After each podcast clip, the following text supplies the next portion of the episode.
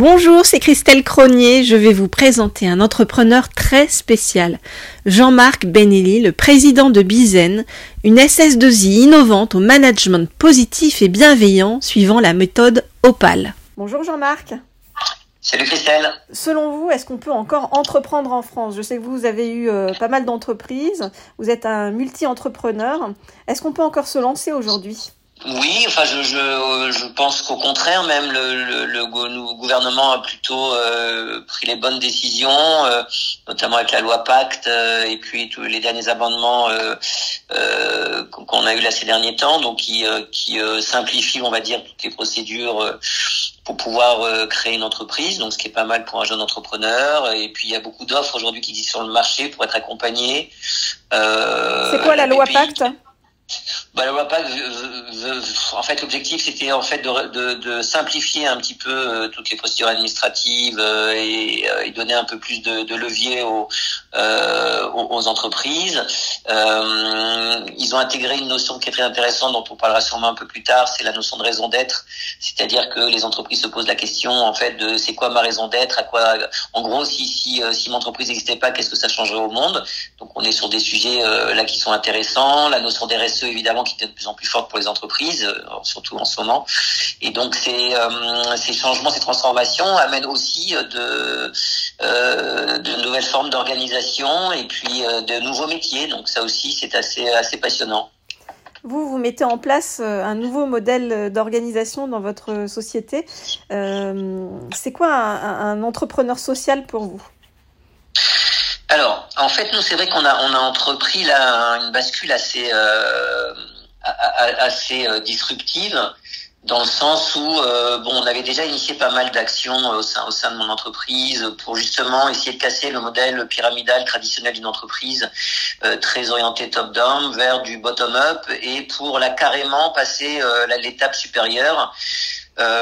Donc nous, en janvier 2021, on a basculé dans les principes, on va dire, d'une organisation opale donc l'organisation Opal, c'est une des méthodes d'organisation euh, aujourd'hui, euh, comme on peut entendre parler d'entreprises libérées, de lacratie, de sociocratie, euh, qui viennent essayer de répondre justement à tous ces à, tous ces nouveaux défis qu'ont les entreprises, et notamment nous, qu'est-ce que ça a en fait changé foncièrement, c'est que les organisations Opal, en fait, ça vient déjà d'un d'un d'un écrivain qui a euh, écrit effectivement un bouquin qui s'appelle Reinventing Organization, s'appelle Frédéric Laloux, un consultant qui était dans le monde entier, se rencontrer justement ces entreprises qui avaient euh, complètement switché de, de modèle organisationnel euh, et de comprendre comment ils avaient fait et, et, puis surtout les bénéfices qu'ils avaient générés.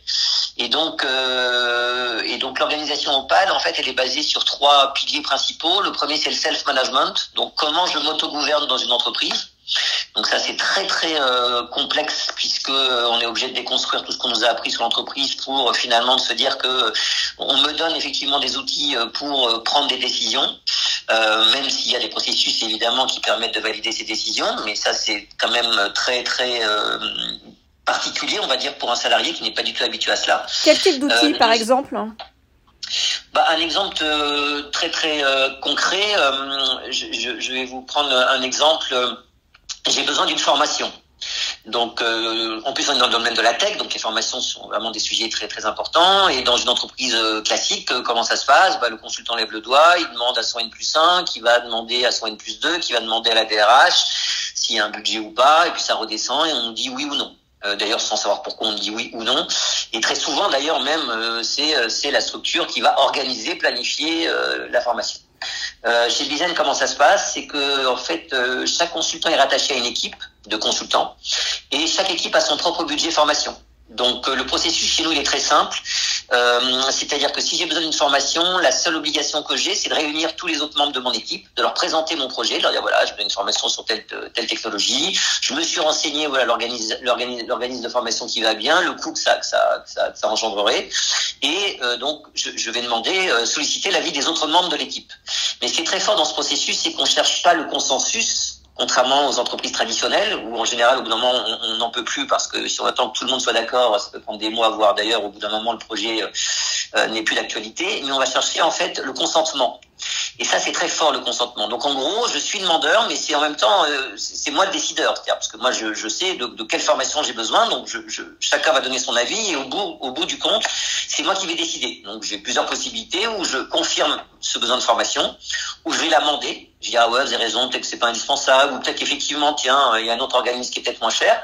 Euh, ou, troisièmement, je peux décider d'effectivement de ne pas le prendre. Mais au bout du compte, ces processus sont très forts parce que ça responsabilise vis-à-vis -vis du groupe. C'est-à-dire que là, je ne suis pas vis-à-vis de l'employeur, c'est-à-dire que voilà, je, je, dois à un moment donné aussi avoir ma responsabilité individuelle par rapport à une responsabilité collective, qui est dire il y a un budget qui est alloué pour mon équipe, donc à moi aussi de, de convaincre les autres membres de l'équipe que cette formation est, est nécessaire pour moi. C'est de la co-construction finalement entre le, le, manager, enfin les managers, les collaborateurs? Alors.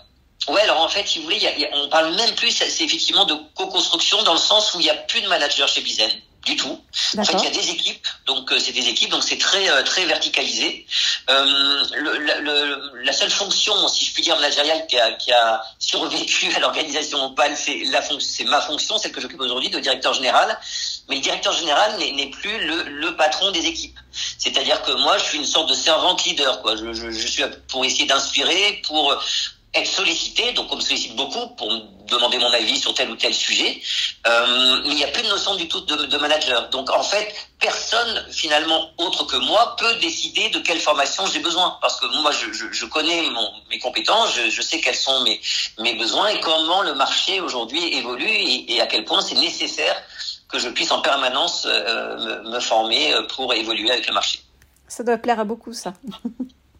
Bah complètement, bah ouais ouais non c'est sûr que en fait nous, nous, ça fait deux ans donc on a un petit retour d'expérience de donc il y a plein de choses qui marchent pas hein, bien évidemment mais on est vraiment dans un mode test and learn quoi. C'est-à-dire on, teste on apprend en permanence et donc euh, d'ailleurs les organisations Opal se sont beaucoup inspirées des méthodes agiles donc ça qui sont très connues dans les entreprises donc comment on génère de l'agilité et du lean management donc comment on est en, amélioration continue et, et c'est ce qu'on fait c'est-à-dire que on essaie en permanence de, de faire des petits ajustements donc euh, et ça effectivement, ça plaît énormément. Après, euh, entre plaire et se dire j'arrive dans ce type d'organisation où parfois c'est vrai que ça me rassure d'avoir quand même malgré tout un manager qui va prendre des décisions.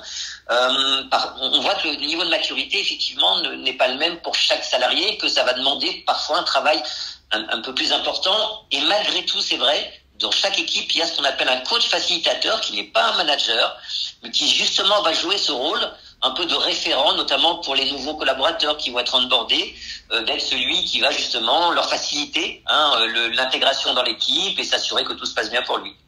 Vous me disiez qu'il y avait trois piliers. Je vous ai interrompu, donc vous m'avez donné le premier.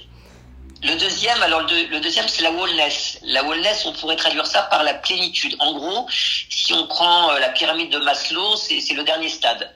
Euh, on peut appeler ça le flow. Donc le flow, c'est en gros, c'est de se dire, euh, en fait, euh, on, on, dit à chaque collaborateur finalement viens tel que tu es vraiment, parce que bah, plus nos relations McDo sont sincères, plus elles seront transparentes et plus ça générera de la confiance.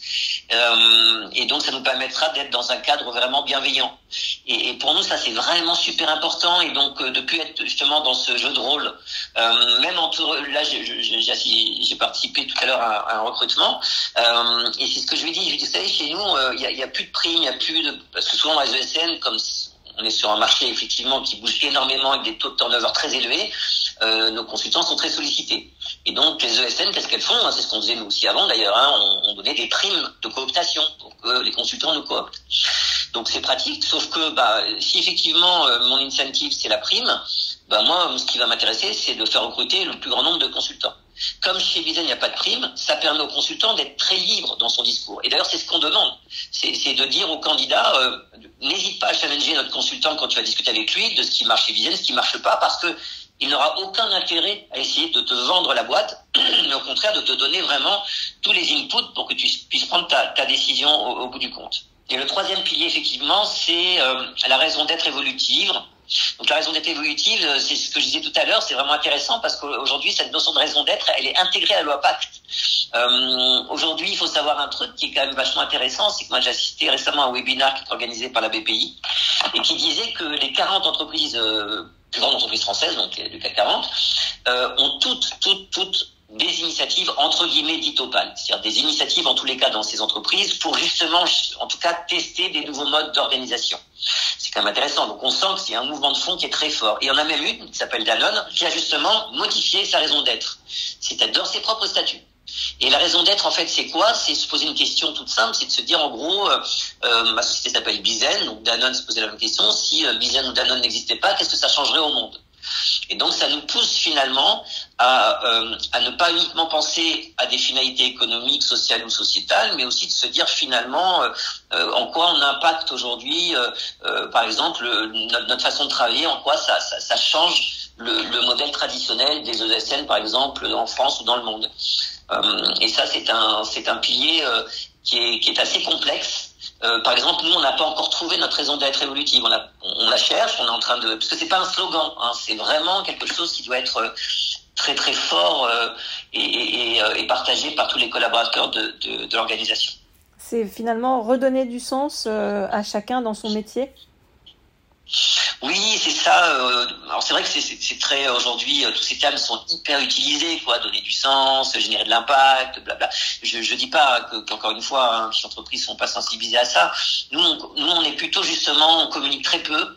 Euh, et, on fait des choses, on agit, on essaie vraiment de, c'est-à-dire qu'on n'essaie pas de réfléchir par rapport à, des problématiques euh, ou par rapport à des données euh, qui nous sont demandées aujourd'hui, par exemple l'égalité entre les hommes et les femmes.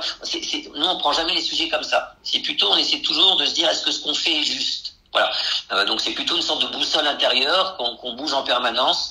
Euh, et, ça c'est plutôt top. Là, je, je c'est drôle parce que je vous parlais d'un entretien et, juste après j'ai fait un entretien avec une consultante qui va nous quitter. Ça fait six ans qu'elle est chez Bizel et qui, qui va rentrer dans un poste en fixe. Donc c'est vraiment pas pour la concurrence. Et, c'était super quoi. Donc euh, on appelle ça love boarding.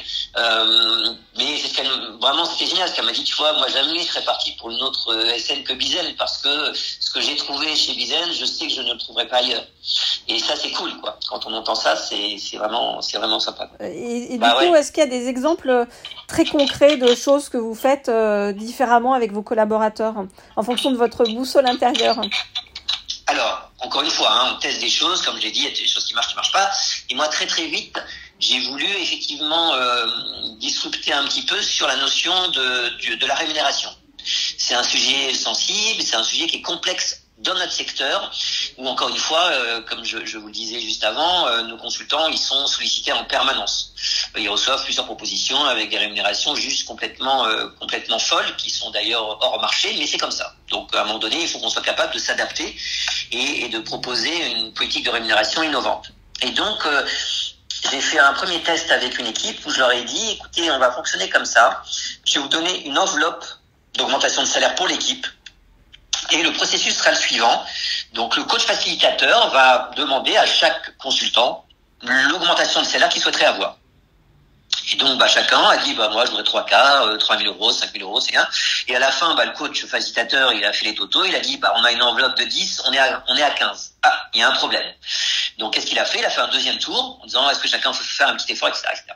Donc, on a essayé, voilà, déjà de, de, de, de prendre le, le, la notion de rémunération de façon différente, de se dire, en fait, c'est pas moi qui vais déterminer euh, quel est le bon salaire pour chacun d'entre vous, parce que chacun est différent et je connais pas vos vies suffisamment pour dire, euh, voilà, quel, est, quel serait le bon salaire pour toi, mais plutôt d'essayer d'arriver, alors ça c'est l'objectif euh, final, est-ce qu'on y arrivera, je n'en sais rien, à ce qu'on appelle l'autodétermination du salaire. Oui, c'est ça, c'est une forme euh, d'auto-évaluation en fait. Euh, mais est-ce que finalement, euh, du coup, ils, ils, vont plus être rémunérés à leur performance? La, la, notion de performance, elle existera, elle existe toujours en fait dans notre modèle. Et c'est ça qui est intéressant, c'est que les entreprises opales sont souvent, enfin pas souvent, quasiment toutes celles que j'ai étudiées sont plus performantes que euh, leurs concurrents dans le même secteur d'activité. Euh, alors pour plein de raisons, c'est déjà il y a, y a, un autre point. C'est vrai que je, je passe sur un autre sujet, mais c'est ce qu'on a constaté dans ces entreprises-là, c'est qu'elles avaient des, des overhead costs, des frais généraux, qui étaient beaucoup plus bas que leurs concurrents. Et je vais prendre notre exemple des ESN, en moyenne, hein, il est de 18%, c'est-à-dire euh, tous les frais, euh, les bureaux, euh, le commercial, l'admin, le juridique, enfin tout ce qui ne concerne pas, on va dire, les consultants, hein, c'est à peu près ça. Et l'objectif, c'était de passer de 18 à 8%. Euh, donc pour réduire effectivement euh, les, les, frais, c'est enfin déjà c'est pourquoi on se pose sur la question du why. c'est que premièrement, bah, ça permet, et on l'a vécu ces dernières années, euh, bah, d'amortir les, les, périodes difficiles un peu mieux que les autres quand on a des frais généraux moins importants. Et puis surtout, ça permet encore une fois que cette valeur ajoutée, c'est-à-dire ces montants qu'on va pas dépenser dans de l'admin, euh, bah, qu'elle soit partagée euh, entre les différents euh, les différents euh, membres de l'entreprise. Donc on a entrepris cette, étape, on est passé là en, en, en, deux ans de 18 à 11 donc c'est cool. On a encore trois points à aller chercher pour justement euh, bah, être très très performant sur ces sujets-là et donc du coup d'avoir une latitude beaucoup plus forte et d'aller chercher une, politique de rémunération qui soit beaucoup plus innovante et dans la politique de rémunération la performance fait partie de toute façon des KPI. Euh, cette notion-là, elle, elle, ne partira jamais parce qu'il faut qu'on soit capable de pouvoir s'évaluer. Et donc, euh, l'évaluation euh, ou la valorisation de la performance, justement, là aussi, il n'y a pas de processus, il n'y a pas une DRH qui va décider pour moi. Euh, si à un moment donné j'ai un doute, qu'est-ce que je vais faire? Je vais demander à, un autre membre de mon équipe de dire qu'est-ce que tu penses de mes compétences, sur quoi je peux encore progresser. Donc, il va solliciter un référent. Euh, il peut solliciter un commercial, pourquoi pas, qui connaît bien le marché. Euh, mais au bout du compte, on essaie là aussi de responsabiliser, on appelle ça le, la, la, rémunération autonome aussi. Hein. Donc il y a des entreprises hein, qui ont basculé hein, vers, vers, ces sujets-là. Euh, en général, c'est plutôt des startups. Euh, mais nous, on a, on a cette croyance-là. Euh, voilà, de d'arriver à ce à ce stade où finalement euh, chacun d'entre nous euh, euh, peut s'autodéterminer de façon bien sûr responsable et professionnelle parce que c'est les euh, enfin, on va dire, c'est, euh, on a une sorte de référentiel chez, chez Bizon, on appelle ça notre manifeste, dans lequel il y a, des préceptes vraiment très forts. Et, les deux principaux, c'est, euh, euh, c'est que personne ne devra utiliser la force euh, et que tous les engagements devront être tenus. Pour nous, ça c'est essentiel. Voilà. Et, donc, on considère que chaque salarié est responsable et professionnel. Ce sont les postulats de départ. Autrement, ça ne peut pas marcher.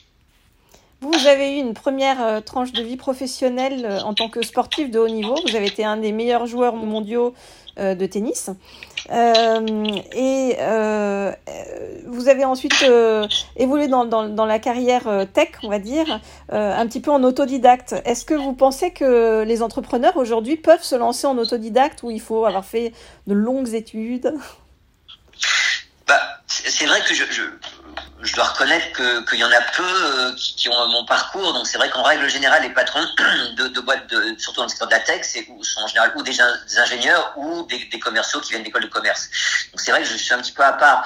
Après. Euh, c'est amusant parce que j'ai participé pendant un an ou deux ans euh, en tant que en tant que mentor justement pour une association qui avait en charge justement la reconversion des sportifs de haut niveau. Euh, donc euh, alors déjà un oui le sport de haut niveau ben ça vous développe plein, plein d'aptitudes. Donc ça c'est clair que on sait ce que c'est que la résilience on sait ce que c'est que l'échec on sait ce que c'est que voilà le, respect de l'autorité. Enfin bref il y a plein de valeurs qui sont hyper utiles et qui donc j'ai pu évidemment utiliser. Euh, ensuite si je suis pas sportif de haut niveau et que je suis euh, je suis entrepreneur et que et qu'effectivement je suis un autodidacte ce qui est mon cas euh, oui parce que du coup euh, on va utiliser d'autres aptitudes. Euh, donc ça sera moins cadré c'est sûr quelqu'un qui a fait des études puisque du coup on on va être obligé d'utiliser d'autres euh, d'autres oui peut-être d'autres compétences qui, qui, euh, qui vont nous permettre. Donc oui oui si si. La notion d'étude pour moi c'est pas un sujet. Le pour moi l'entrepreneur c'est plus une question de mindset que, que, que de que de formation. Et s'il n'y avait qu'une qualité essentielle on va dire euh, que, que devrait avoir un entrepreneur vous conseilleriez euh, quoi? Alors en, en, tout cas une qualité c'est la résilience. C'est-à-dire le, le, le de, considérer que, l'échec fait partie du processus. Et très souvent, il y a des, euh, moi j'ai vu des entrepreneurs qui arrêtaient euh, alors que peut-être ils étaient très très proches du but. Euh, parce qu'au bout d'un moment, l'échec, euh, c'est compliqué un échec, mais, mais ça n'existe pas un entrepreneur. Il suffit de voir d'ailleurs même hein, des, des, grands entrepreneurs le, fondateur d'Alibaba, c'est assez drôle quand on voit ses vidéos où il a, il a à peu près raté tout ce qu'il tout ce qu'il voulait dans toute sa jeunesse, le bac, enfin bref, il a une vidéo qui est très drôle d'ailleurs sur le sujet euh, et, qui est devenu, ben voilà, un, un, qui a créé une, entreprise euh, incroyable. Donc, euh, donc oui, il, faut il faut accepter que de toute façon il y aura des échecs. Il faut accepter, il faut aussi avoir moi aussi, ce qui est très important pour moi, c'est cette capacité de switcher.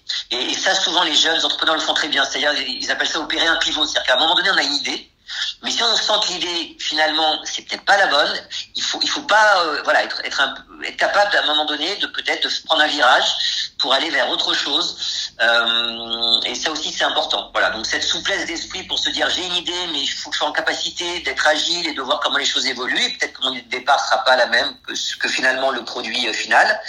Euh, et puis être résilient parce que ça va nécessiter euh, bah, d'accepter beaucoup beaucoup d'échecs avant euh, bah, avant euh, d'avoir des, de, des résultats qui soient ceux qu'on espère quoi. Merci beaucoup Jean-Marc. Je vous en prie Christelle.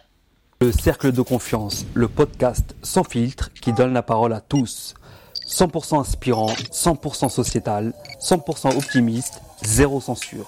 À retrouver chaque lundi dès 9h sur les différentes plateformes d'écoute, Apple Podcast, Google Podcast, SoundCloud, Spotify, YouTube et bien d'autres. Le plein de bonnes ondes pour la semaine.